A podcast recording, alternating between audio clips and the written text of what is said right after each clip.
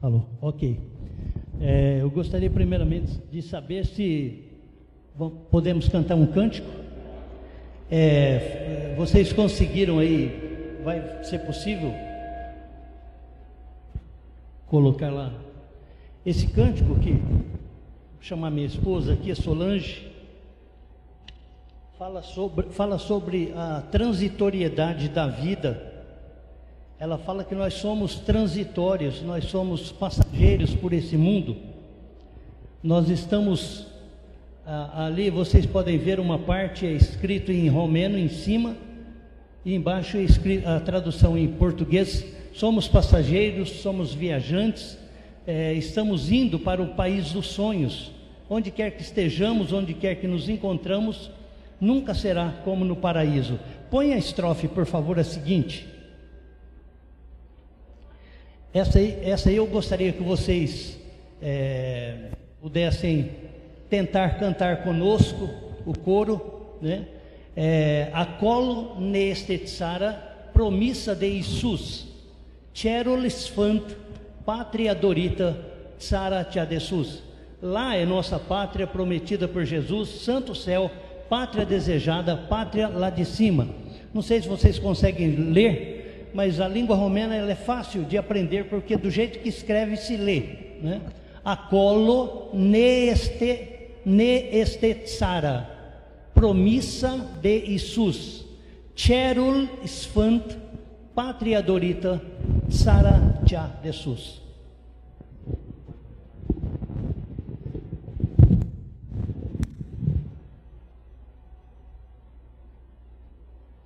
tsara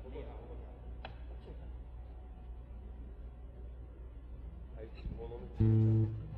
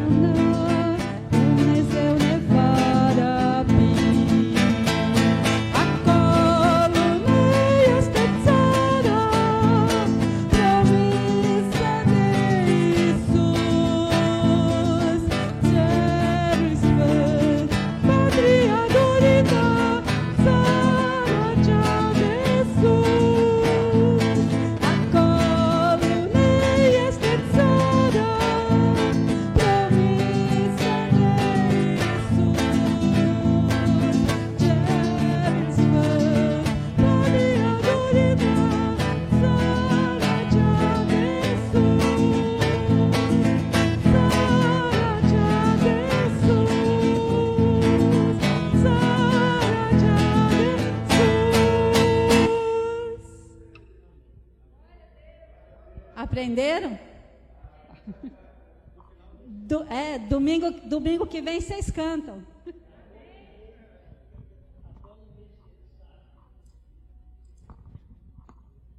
Nada,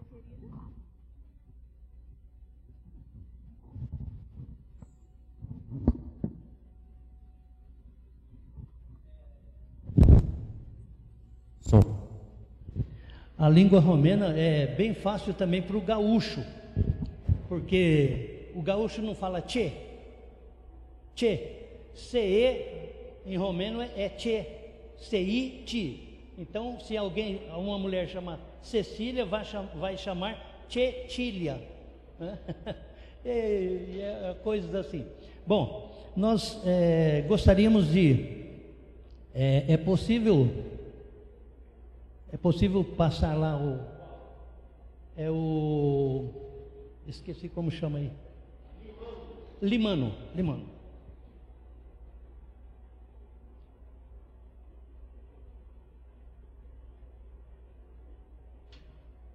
Nós estamos em Limano, ah, em Mangália, a cidade que a gente uma hora chama Mangália. É fácil de gravar porque aqui no Brasil tem a manga. Né? Só que a manga não lia nem lê. Então, mangá lia, para gravar bem. Assim eu aprendo as coisas. É, mas nós estamos lá já há 22 anos, nós temos uma igreja, uma igreja plantada. É, depois da escola dominical, os irmãos vão receber aí um panfleto do nosso trabalho. E aqui vocês vão ver o, o, o que Deus já tem feito por nós. Tem cá várias coisas aqui. Inclusive, graças a Deus, estamos com um seminarista já no caminhando. Nós estamos indo, né? Nós, eu já sou aposentado aqui no Brasil. Aposentei em dezembro, em novembro, e graças a Deus nós estamos indo e sabemos que a colo neste tsara, né? a colo, lá em cima.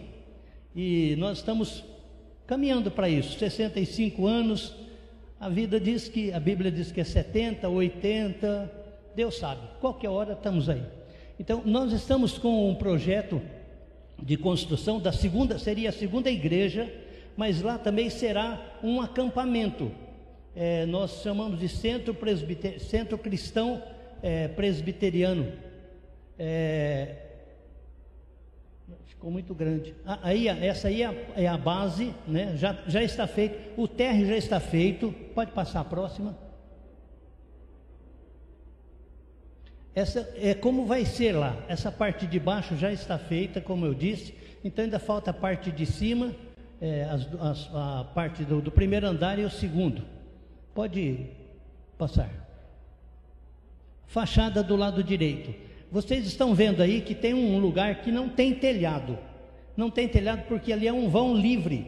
Lá só vai poder funcionar no verão, talvez na primavera, no outono, mas normalmente no verão, porque a Romênia é um país frio. Agora, por exemplo, deve estar uns 3, 4 negativos. Esse ano o inverno está bem brando, graças a Deus, bem tranquilo, mas já chegou lá onde a gente mora, na beira do mar, já chegou a menos 17, com ventos de 60, 70 por hora, é bem difícil mesmo, mas no verão é quente, quente. Então esse lugar é o, o que a gente está vendo a igreja do lado aí, e lá em cima um lugar, um vão onde as pessoas vão poder ficar tomando sol, é, conversando, enfim, pode passar. Aí a parte do fundo, essa parte do fundo é do lado esquerdo ali vocês veem uma janela, uma porta e uma janelinha. Ali é a cozinha, né? Essa parte do, do térreo já está feita, ali é a cozinha. Aí do lado de lá vocês veem duas portas. É, a primeira porta é uma dispensa, eu creio que se fala dispensa aqui também, né? Onde guarda as coisas eradas. E depois tem um banheiro com vaso sanitário e também chuveiro para quem vai estar trabalhando na cozinha. Próximo. Esse é o primeiro andar. A gente. Não, volta no tamanho normal, por favor. Ali a gente vai subir a escada daquela parte, vão ser oito quartos, e do lado de cá os banheiros, chuveiro, etc. Nos oito quartos nós vamos ter, é, se a gente colocar beliche, vamos ter lugar para 64 pessoas, se não 32. É né? um lugar onde a gente está preparando para esse acampamento, para essa segunda igreja. Nessa cidadezinha chamada Limano, não existe nenhum trabalho evangélico, nenhum sequer, fora o nosso. Nós já estamos trabalhando com crianças no panfleto que vocês vão ver ali depois. Vocês poderão ver o trabalho que a gente tem feito lá com crianças. Nós temos também aula de reforço escolar, aula de romeno, de matemática e eu dou aula de violão. É, eu falo isso assim meio temeroso aqui, porque eu falei aqui, falar que eu dou aula de violão, eu fico até vergonhoso, porque nós temos um professor aqui extraordinário. ok, vamos para frente. O andar superior ali, aquele espaço que nós vimos que não tem é, a, lá, pode deixar do tamanho normal, por favor. Esse andar superior é para jogos, leitura, para um, um, momento de, de distração. Ali é exatamente em frente ao braço do mar. O mar negro vem assim, vai entrando, vai entrando, e ele passa em frente. Assim, é um lugar muito lindo. Quando a gente está lá no verão, a gente levanta de manhã, quando você abre o olho, o sol está nascendo assim, direto, direto. É, é uma coisa muito linda. Eu espero que um dia alguém é, daqui vá lá. Próximo. É, infelizmente não dá para ver bem, mas é isso aí. Essa, essa é a parte que já nós pusemos é, cobertura, telhado. Nós pusemos telhado porque se não puser o telhado, é, com, já faz vários anos que nós paramos a construção e os ferros estão para cima. Então eles foram é, é assim envergado. Vocês me desculpem. Muitas palavras a gente acaba esquecendo. São envergados e nós pusemos o telhado para proteção, mas a hora que a gente tiver o dinheiro para continuar a construção, então a gente vai tirar o telhado e continuar a construção e lá em cima vai ser diferente. Ok. Nessa foto aí está também. É... Eu creio que é a próxima. Próxima. Ah, aí que aparece. Ah não dá para ver muito bem, mas lá no cantinho é a missionária Irene, a missionária que começou o trabalho na Romênia. Nós fomos para ajudar dois anos depois e estamos juntos e, continuamente. O marido dela do lado de cá chama Cristi, é, ele é romeno, é dentista e, e, ajuda também. E ali do lado nós dois, Solange e eu, lá no centro, uh, isso, olha lá, põe mais para baixo. Centro Cristino Presbiteriano Mahanaim, né? Centro Cristão Presbiteriano Manaim é o nome do lugar onde nós estamos fazendo. Agora, vamos falar um pouco de finanças rapidamente.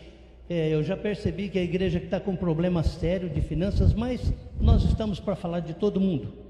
Nós temos a necessidade, para terminar esse prédio, de 60 mil euros.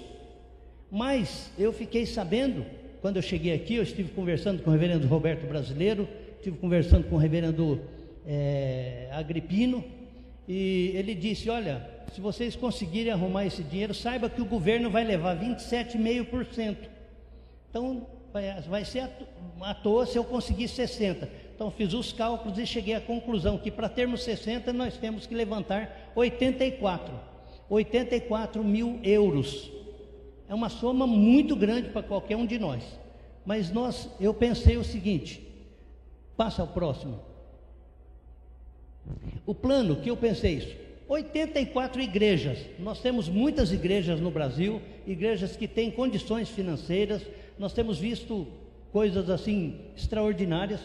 Então, 84 igrejas ofertando. Eu pus o euro a 6,50, agora caiu, parece que está 6,18, alguma coisa assim. Mas nós falamos mil, 6,50 ofertando R$ 6.500 ou R$ 1.300 é, por mês durante cinco meses. Se nós conseguirmos isso, fevereiro, março, abril, maio, junho, nós estaremos lá em julho, agosto, setembro, a gente consegue terminar o projeto. É, nós temos que, nós estamos fazendo como Moisés, nós estamos pondo o pé assim no mar, o mar vai abrindo devagarzinho, e a prova de que o mar está começando a abrir é o próximo. Nós temos, eu estava no Rio de Janeiro, agora, ah, no Rio de Janeiro, não, é, Volta Redonda, nós estamos no Rio de Janeiro, né? em Volta Redonda, o reverendo Roberto Brasileiro foi lá, porque é, eu e o reverendo Silas Daniel de Paulo, que é pastor lá na, na Quinta de Volta Redonda, nós fomos é, formados, nós fomos ordenados no mesmo presbitério, no mesmo dia, no mesmo ano, na mesma igreja, e quando eu vim aqui, ele falou: foi em novembro, mas eu pude vir só agora em janeiro. Então, nós fizemos um culto de gratidão a Deus pelos 35 anos de ordenação de ministério. E Roberto Brasileiro estava lá, o pastor, e ele disse: Quantas igrejas vocês precisam? Eu disse 84. Ele falou: Não, 83. Eu sou o primeiro. Louvado seja Deus. Um outro irmão, que é parente do reverendo Silas, escutando a conversa toda, ele falou: Irmão, eu também quero ser um. Aí eu fiquei com uma vergonha miserável. Falei, gente, eu deveria ter colocado primeiro eu, eu vou dar mil. Agora sou aposentado, vou receber que vai toda a aposentadoria para isso, mas cinco meses eu vou fazer a minha parte. Eu tenho um lema comigo: oração sem ação é tentação. Eu posso fazer alguma coisa.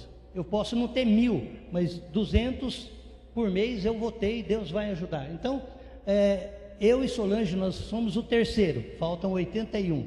E quero deixar só essa última aí. Posso contar com você? Se você não pode ajudar financeiramente, pelo menos ore.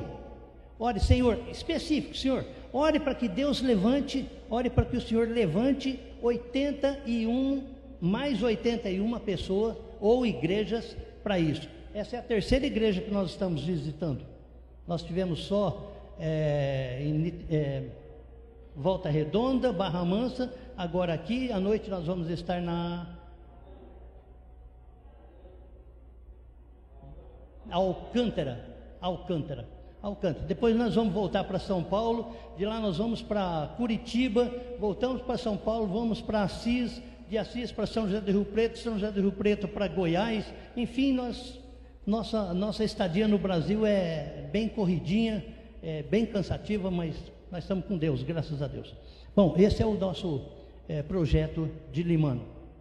Eu gostaria de mostrar só das igrejas evangélicas da Romênia, agora, só para os irmãos terem uma ideia.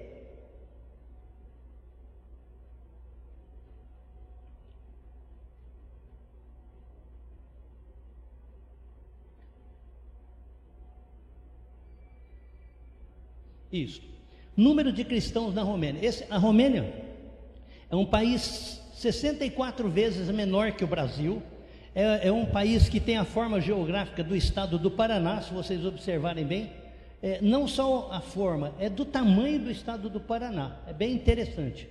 E nós temos aí esse número aí. Nós estamos.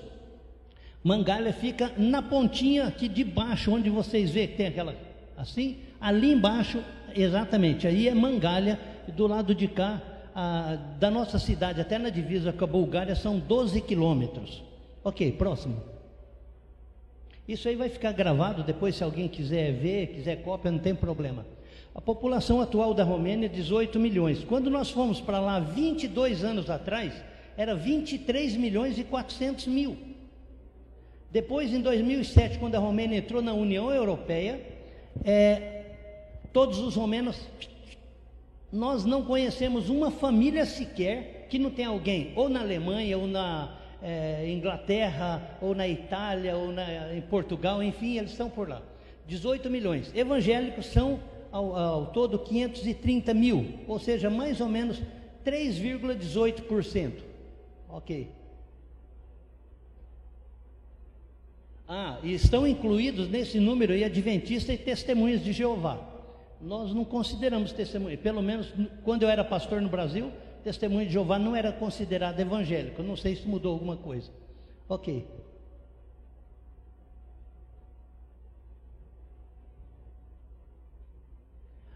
Presbiterianos. É, eu estava comentando com o pastor que eu vim para cá muito feliz. Em 2019, quando nós estivemos aqui, no último domingo, antes de nós sairmos da Romênia, nós batizamos quatro pessoas, quatro irmãos. Nós ficamos três anos sem batizar ninguém, ninguém se convertia, ninguém.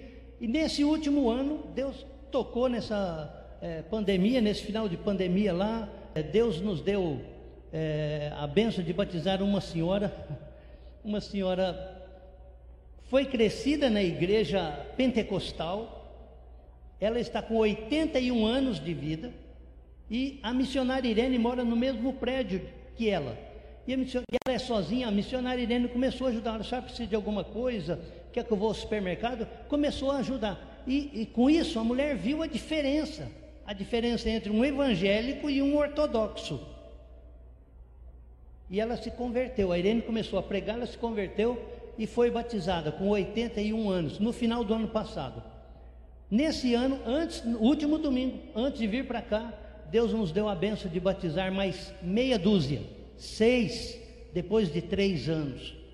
Então, para mim, isso é, é, uma maravilha, porque olha lá, quantos membros nós temos? 35. Em Bucareste, que é a capital, tem uma igreja presbiteriana que foi fundada por, por um coreano. É, tem 30 membros. Em Timisoara, Timisoara é lá do outro lado da Romênia, são oito, seis ou oito, assim. Então, mais ou menos o que a gente tem na Romênia, uns 200 membros. Não sei se está é, tá aí ou tá, né? entre 120. Ah, tem, as, tem também igrejas reformadas é, presbiterianas que, é, que saiu da igreja reformada que tinha lá. E eles são presbiterianos. Também tem mais ou menos uns 150 membros. Então, total de membros presbiterianos num país de 18 milhões mais ou menos 200. Eu não sei quantos membros tem aqui, mas eu sei que 200 membros é uma igreja considerada pequena, né, no Brasil. E lá nós somos, graças a Deus, a maior igreja, 35 membros, maior igreja presbiteriana. Estamos lá. OK. Então a porcentagem é, de romenos que se declaram é, ortodoxos caiu muito. De 2000, quando nós chegamos lá, eles eram mais ou menos 91, 92%. 2010 caiu para 88, 2018 82%. Se a gente parasse aí, só nisso, dizia graças a Deus, estão se convertendo, mas não, olha o que está escrito lá. A maioria desses que não são mais ortodoxos, eles se declaram ateus ou agnósticos. Eles não creem mais em Deus, não creem em nada a Europa está desse jeito, coisa triste. Você imagina você chegar num lugar que você vê aquela igreja, gente, essa é uma igreja presbiteriana. Quando você chega perto, está escrito aqui não é uma igreja, é uma discoteca, é um bar, é uma lanchonete, coisas assim, muito triste, muito triste para se ver. Ok. Eu creio que acabou. Okay. Era só isso. Eu gostaria de compartilhar com vocês a palavra de Deus.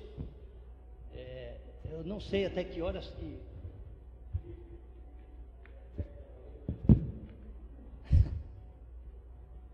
ok.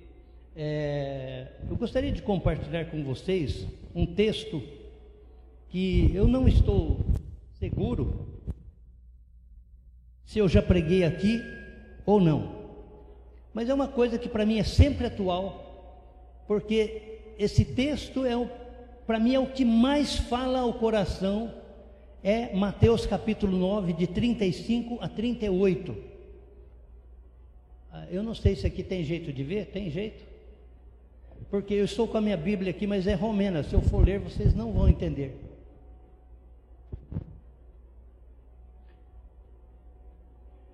Ou então peço por, ah, ok, eu tenho, eu tenho.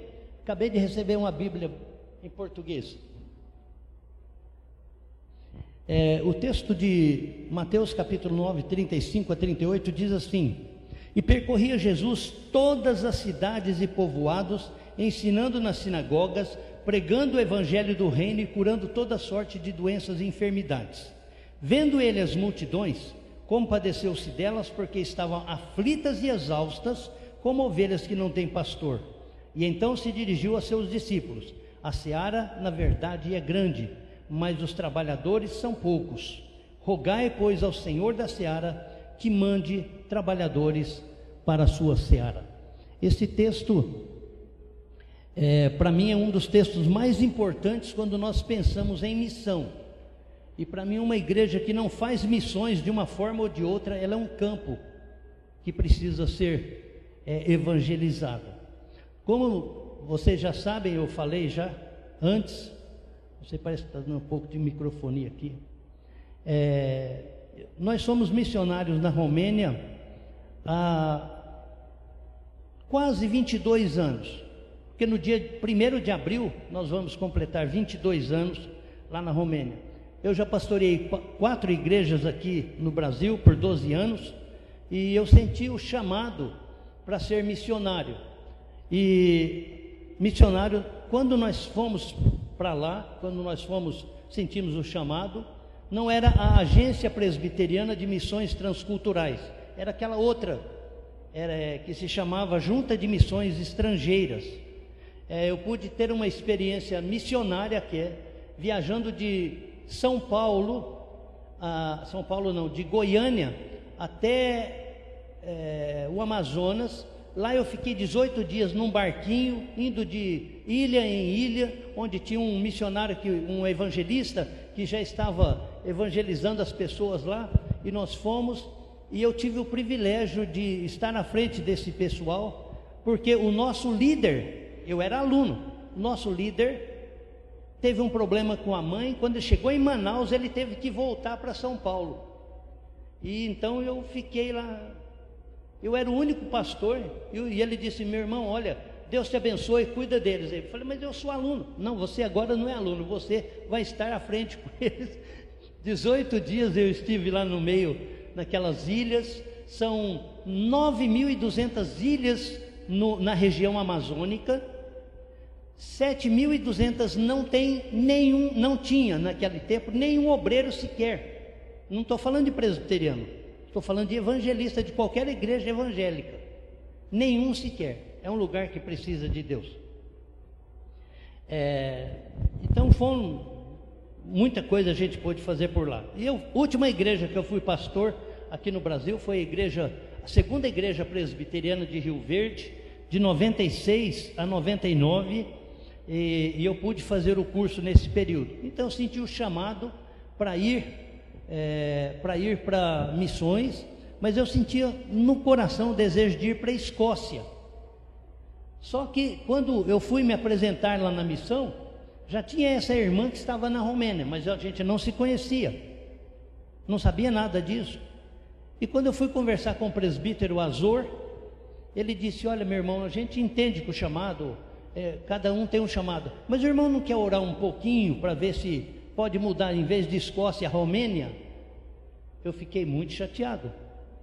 Falei, peraí, eu venho falando de Escócia, falo em Romênia, eu só sabia duas coisas da Romênia, que era comunista, e aliás, já nem era, eu nem sabia, e que matava evangélicos, pastores, é, torturados por amor a Cristo, é um livro que merece ser lido, foi o livro que eu li.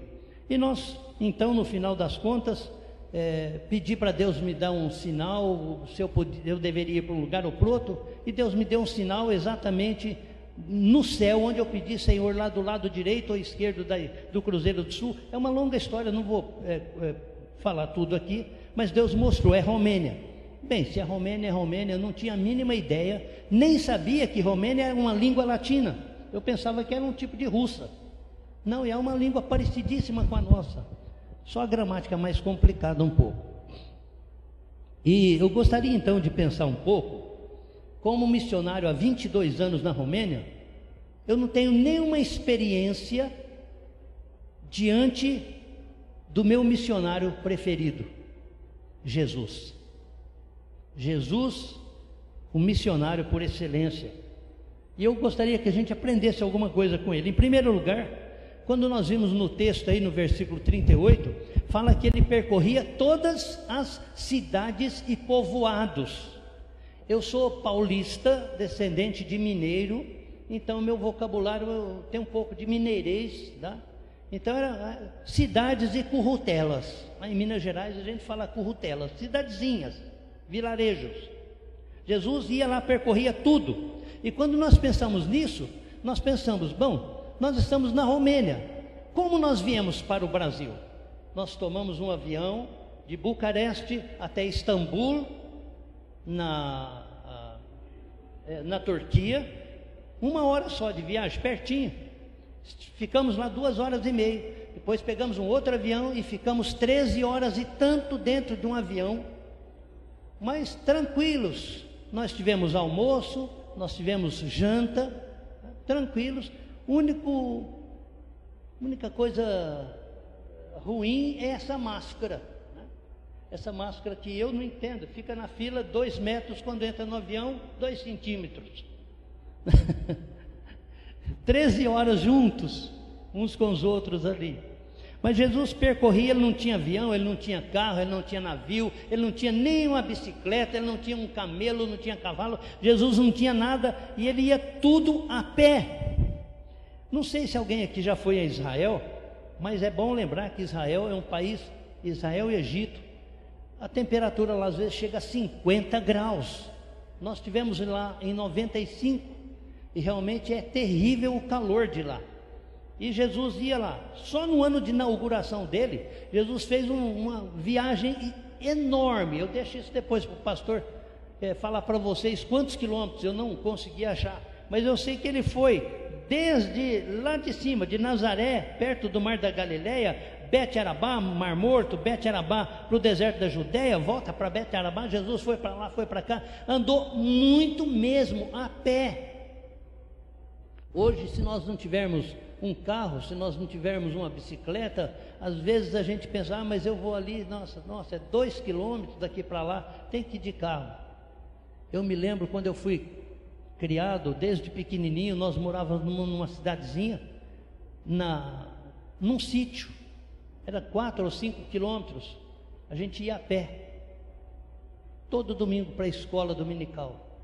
Mas meus pais, lá em Minas Gerais, eles andavam 14 quilômetros para ir à igreja. E eles iam e voltavam cantando, louvando a Deus. Jesus fazia tudo isso a pé.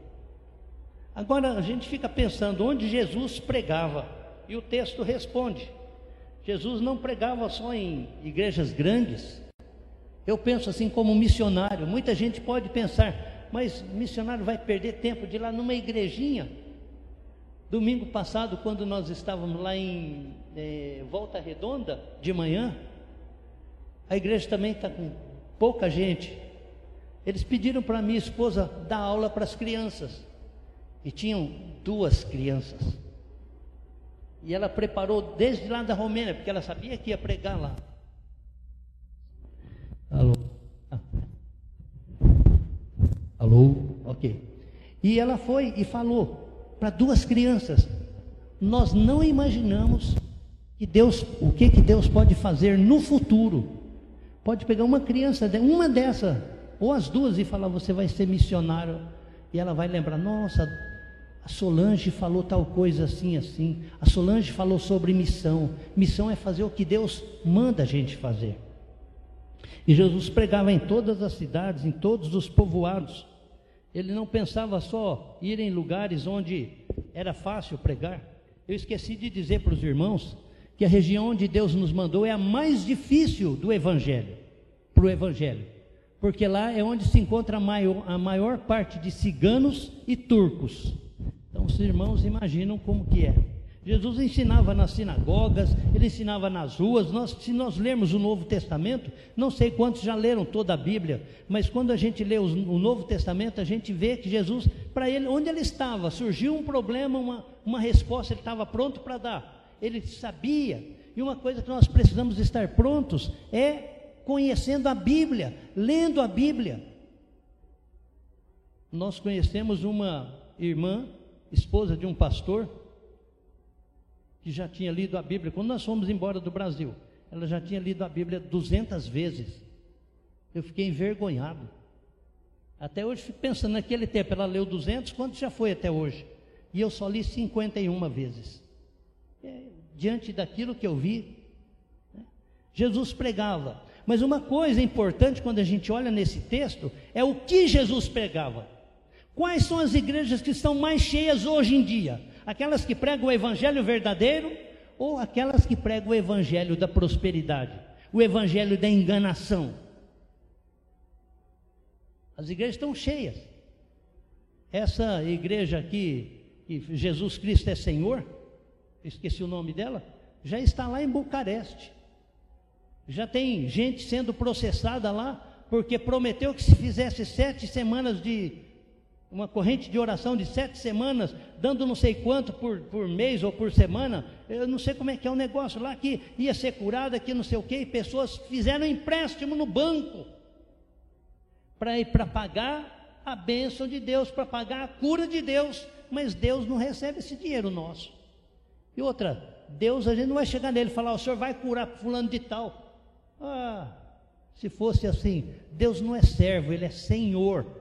Ele cura quem ele quer, quando ele quer e se ele quiser. O mais importante para nós não é a cura física, é a cura da nossa alma. Porque mesmo que eu seja curado, um dia eu vou morrer, porque o salário do pecado é a morte, mas o dom gratuito de Deus é a vida eterna.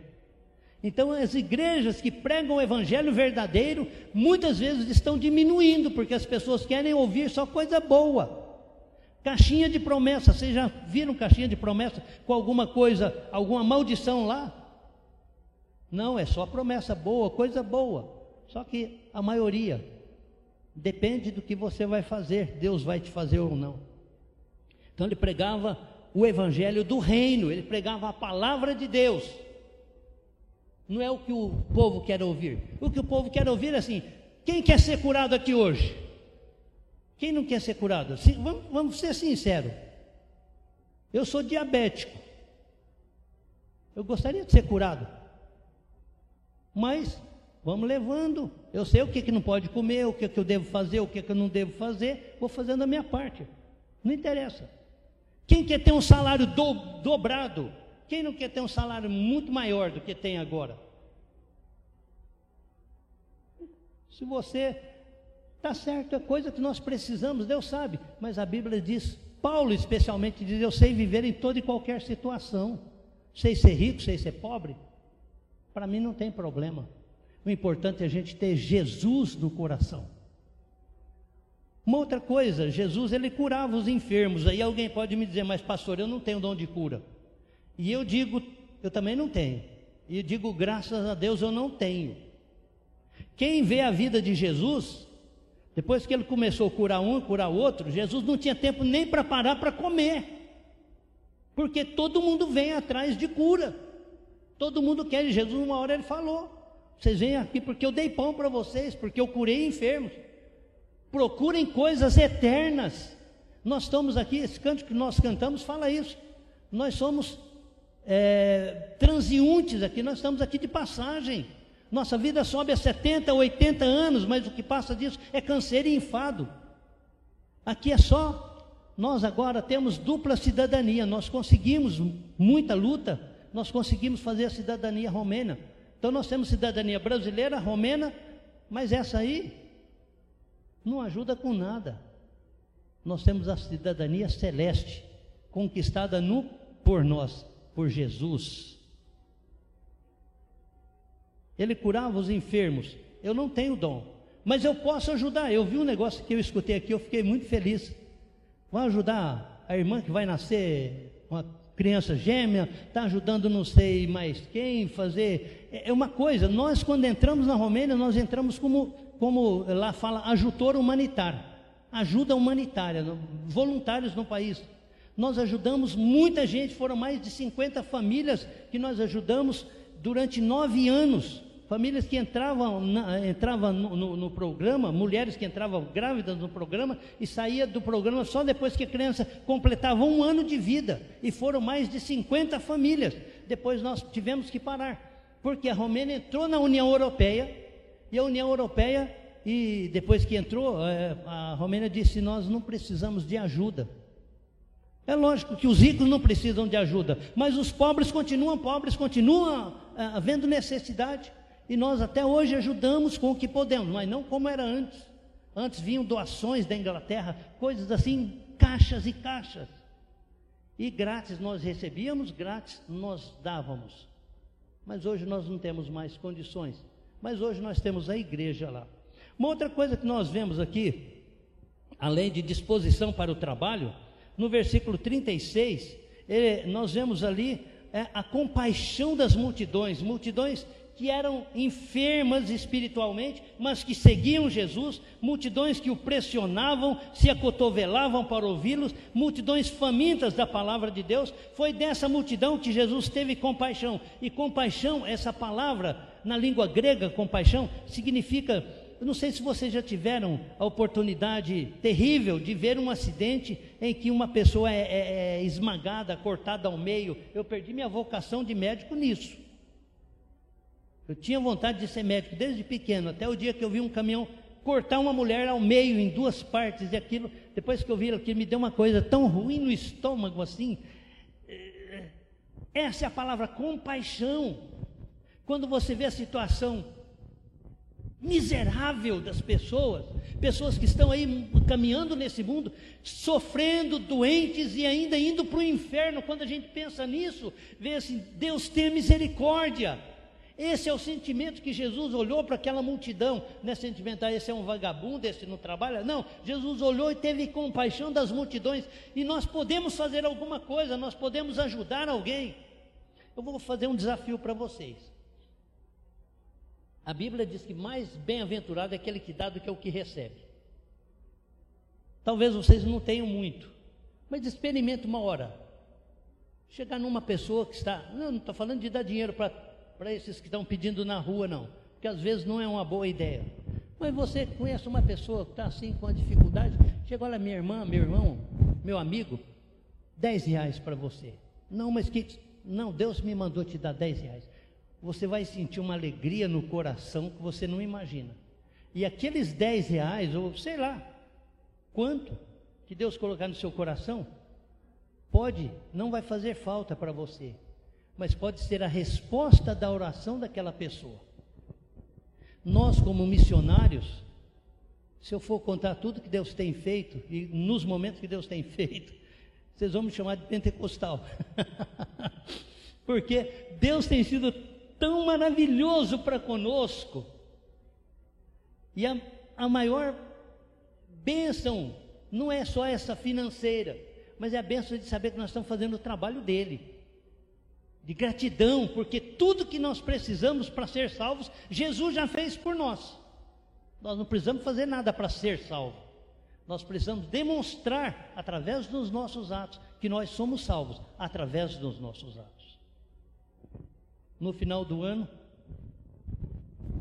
nós estávamos é, em casa e eu de um missionário na África. É, ele foi assaltado, ele estava com dinheiro guardado para uma construção lá. Os bandidos entraram, ah, entraram na casa.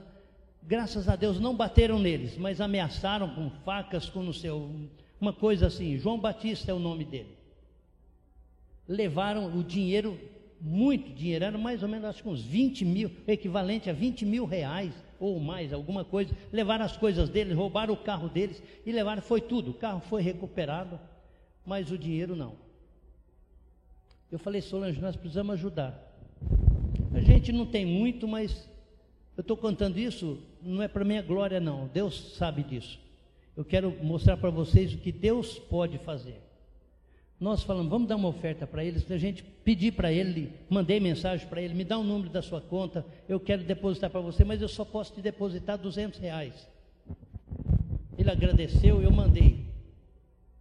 E eu mandei logo no começo de dezembro. E eu esqueci que dezembro é o mês que a SAF, a, a SAF Nacional, faz uma oferta para todos os missionários. Eu nem lembrava disso. Eu dei 200 reais. Antes do fim do ano, chegou na minha conta 4 mil reais. Quando eu li aquilo, eu tinha esquecido da SAF, né? Falei, Solange, entrou uma oferta de 4 mil reais. De onde será que é? Aí eu fui olhar entrei no Banco do Brasil no, no laptop para ver de onde. E vi lá, Agência Presbiteriana de Missões Transculturais. Mas espera aí, agência? Aí depois ah, recebi um, um e-mail. Olha, essa oferta é da SAF. Escrevam lá, agradeço. Eu escrevi lá para todas elas, agradecendo. Deus é tremendo. O nome preferido meu de Deus é Jeová Jirê. Sabem o que significa? Deus proverá. Quando nós damos, Deus nos dá. Mas nós não podemos dar para que Deus nos dê. Vocês estão entendendo a diferença? Jacó falou: Senhor, se eu for lá, o Senhor me abençoar e tal, e eu ficar bem, quando eu voltar, eu vou dar o dízimo de tudo. Ele, Jacó, fez um negócio com Deus, ele apanhou bastante. Ele foi abençoado. Mas não, Senhor, eu vou devolver para o Senhor, porque não é meu. Dízimo não é meu na minha vida inteira. Eu pensei isso. dízimo não é meu, é de Deus. E dízimo é o mínimo. Mas vamos deixar isso aí. Disposição para o trabalho, compaixão das multidões. E Jesus é, tinha compaixão das multidões. Hoje, quando nós estamos aqui no Brasil ou no mundo inteiro com essa pandemia, para mim vocês não imaginam o quanto é terrível ter que ver que chega no lugar. Nós somos brasileiros, nós queremos nós queremos estar tá junto assim. Eu chego no lugar, a pessoa faz assim para mim, outra faz tudo bem. Eu não tenho medo, eu já tive essa, essa doença aí. Já passou, graças a Deus, foi tranquilo. Em dezembro de 2020, fiquei 18 dias em casa brincando com um gatinho lá fora. E eu não gosto de gato. Mas estava ali, não tinha o que fazer, não podia ir em lugar nenhum. Se fosse, podia receber é, multa. Aqui no Brasil, pelo menos, não estão dando multa, né? Não sei. Eu estou andando com máscara, mas quando posso eu tiro, porque eu não aguento ficar com isso o tempo todo. Então Jesus, ele tinha multi, é, é, compaixão dessas multidões, e na compaixão dele, ele falou, ele comparou essas pessoas a ovelhas que não têm pastor. Quando a gente mora no Brasil, vocês já, já viram rebanho de ovelha aqui no Brasil? Eu já morei no estado de São Paulo, morei no Tocantins, morei em Goiás. Eu nunca vi rebanho de ovelhas. Tem muito gado. Mas na Romênia tem rebanhos de ovelhas muito, muito, é, assim, para todo lado tem. E uma coisa interessante, a ovelha, ela é míope, mais do que eu. Eu ainda estou bem, que eu estou enxergando o irmão lá do fundo. Se não bem, mas estou vendo que tem um irmão lá. Tem duas irmãs ali, três, isso. Eu estou vendo aí. Mas até aqui o irmão, aqui, o casal aqui na frente, eu estou vendo bem. Daí para trás já começa a ficar tudo assim. né? Mas as ovelhas não enxergam mais de 10 metros. Ela, elas olham, ela não sabe se aquilo ali é outra ovelha ou se é um lobo. E às vezes ela vai em direção ao lobo. Jesus fala: esse povo é como as ovelhas, não sabem. Vocês já pensaram por que, que as pessoas se ajoelham diante de uma imagem de escultura? É de maldade? Eu não creio. Eu creio que é porque elas creem que aquilo é correto. Elas rezam a Maria porque elas creem que aquilo é correto. Porque elas não conhecem a palavra de Deus. O lema do nosso presidente, né? Romanos, é, João 8,32: Conhecereis a verdade, a verdade vos libertará. Elas se ajoelham, se inclinam diante daquilo porque elas pensam que aquilo vai trazer bênção. Na Romênia tem uma coisa pior ainda. Eles não se ajoelham diante de é, estátuas, mas diante de quadros, icone. E lá tem uma tal de Sfanta Paraskiva, uma Santa Paraskiva é o nome dela, que tem um caixão, e ela está nesse caixão lá, e quando é um determinado dia do ano, eles abrem aquele caixão de vidro, ela está embalsamada, e as pessoas passam e beijam os ossos. Vocês já imaginaram isso? E elas fazem aquilo, formam filas quilométricas, sem exagerar, para beijar o osso da santa, da esfanta parasquiva. Bom, além de disposição do trabalho, para o trabalho e compaixão das multidões, ele tinha a visão do trabalho de Deus. Diante dessa realidade, ele se dirige para os seus discípulos e declara duas coisas importantes. Primeiro, a grandiosidade da seara. A seara é grande, grande. A seara não é apenas a minha família, é também a minha família. A seara não é somente aqui em Niterói, mas é também Niterói. A Seara não é só o estado do Rio de Janeiro, mas é também o estado do Rio de Janeiro. A Seara não é só o Brasil, mas é também o Brasil. Então, quando alguém diz, ah, eu não tenho, eu não quero ser missionário, porque eu não, não consigo aprender outra língua, não precisa. Vai para o Amazonas, lá eles falam português. Tem o acento, o acento não, é, o sotaque. Tem o sotaque deles. A gente aprende sotaque. Se a gente tem que falar como baiano, a gente vai falar como baiano. Se vai falar como pernambucano, vamos falar como pernambucano. Se vai falar como mineiro, é só falar porta. Pronto. Aprende a falar você vai falar legal. Vai lá. A seara é grande, muito grande. É o mundo inteiro. Mas, como eu disse, na Romênia, um país onde 82% são ortodoxos, com apenas 3%, de evangélicos, saibam que na Romênia nós temos aproximadamente 10 mil currutelas, eh, cidadezinhas, que não têm presença de nenhum tipo de cristianismo, nem ortodoxos. Tem lugar que é só coisa de muçulmanos. 10 mil povoados. E como eu disse, Limano, onde nós estamos indo, nós somos os primeiros. Não existe nenhuma outra, nenhum outro trabalho ali. E quando nós olhamos isso, os trabalhadores são poucos, nós nos lembramos de um texto de Isaías 6, 8. Isaías estava ouvindo a conversa da Trindade, o Pai, o Filho e o Espírito Santo conversando, e o pai fala: Quem enviarei? Quem há de ir por nós? Isaías fala: Senhor, estou aqui. Se o senhor quiser.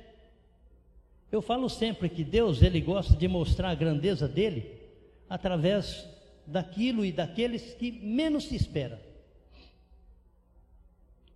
Eu nunca fui criado em cidade grande. Eu fui criado, nasci em São Paulo, capital, e lá vivi 46 dias.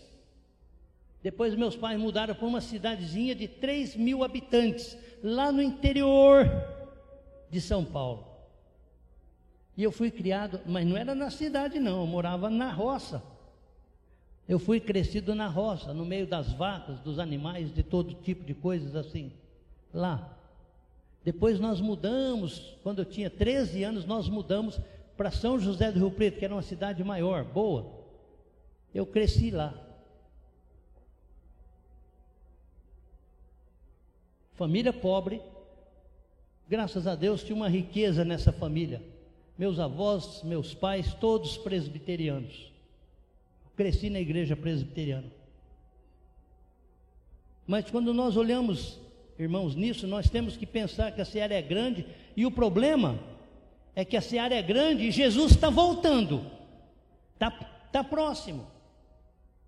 Eu não posso dizer se vai ser esse ano, se vai o ano que vem. Eu sei uma coisa, está muito próximo. Se a gente ler Mateus 24, 25, se a gente ler é, 1 Tessalonicenses capítulo 5, nós vamos ver que realmente está muito próximo.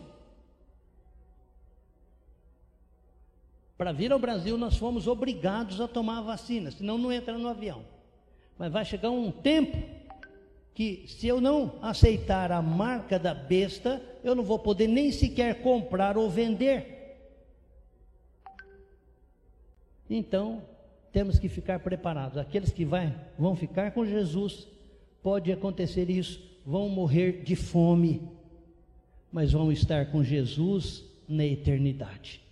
Eu prefiro morrer de fome em 40, 50 dias do que viver mais três anos e meio ou sete anos seja lá qual for a, a, o tempo, mas depois ir para o inferno. Eu não quero, não.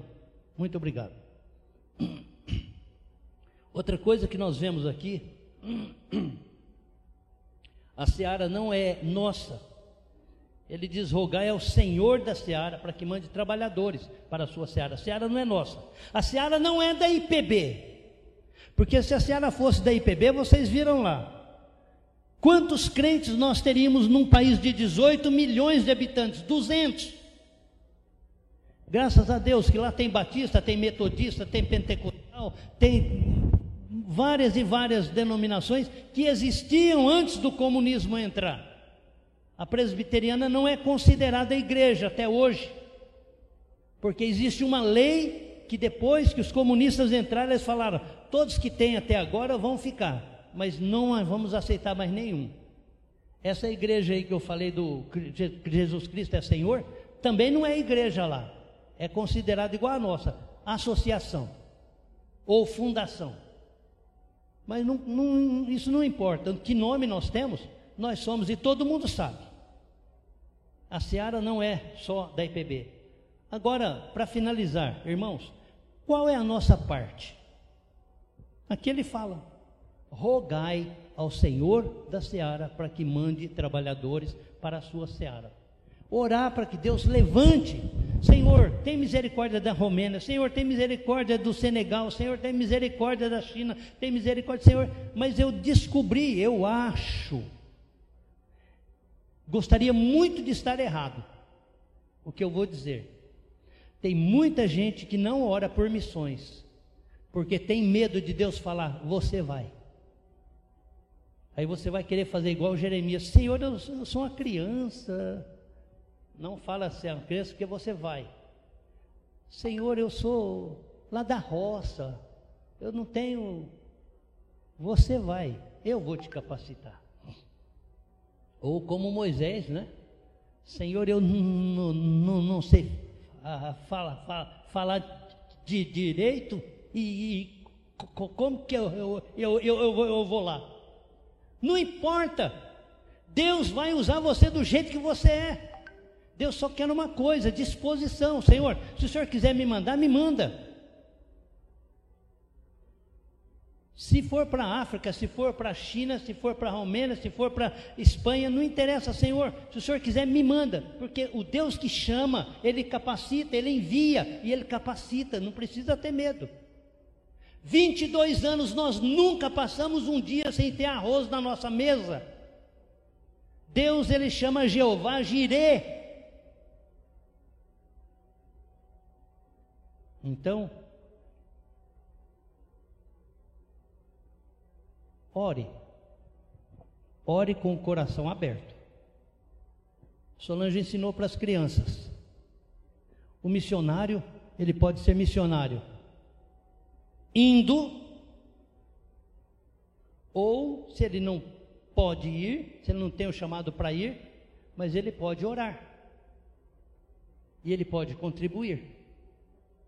Eu não creio que aqui exista alguém que não possa contribuir com a obra missionária. Ah, mas eu vou dar 200, 300, não. Um real, cinco reais. É uma, é uma questão de pensar. Quando a gente quer fazer alguma coisa, Deus nos dá mente para fazer, mas nós precisamos ter disposição.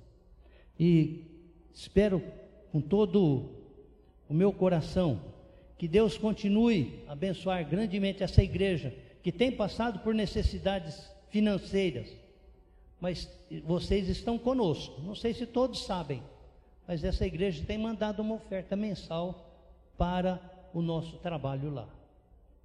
É pouco? Alguém disse: Ah, mas pastor, é tão pouco. Tinha uma irmãzinha do, aqui do Rio de Janeiro, lá de Barra Mansa. Ela falou: ah, Eu gostaria de mandar uma menina. Era menina, agora já faz 20 anos. Mas ela disse: Pastor, eu só posso mandar 20 reais por mês. Minha irmã vai ser muito bem recebida. E ela mandou muitos anos 20 reais. Agora parece que passou para 40. Mas ela manda, e eu fico pensando: Senhor, abençoa porque do pouco que ela manda, o Senhor multiplica.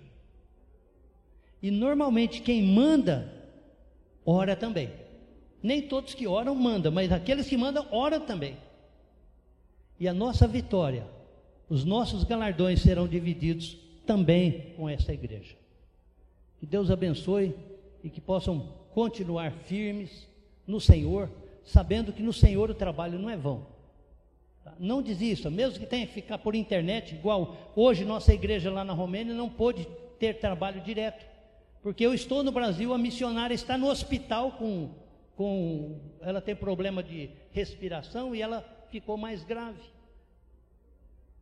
Nós temos lá um é, seminarista, nós temos dois presbíteros, nós temos três diáconos, mas hoje eles resolveram fazer por internet.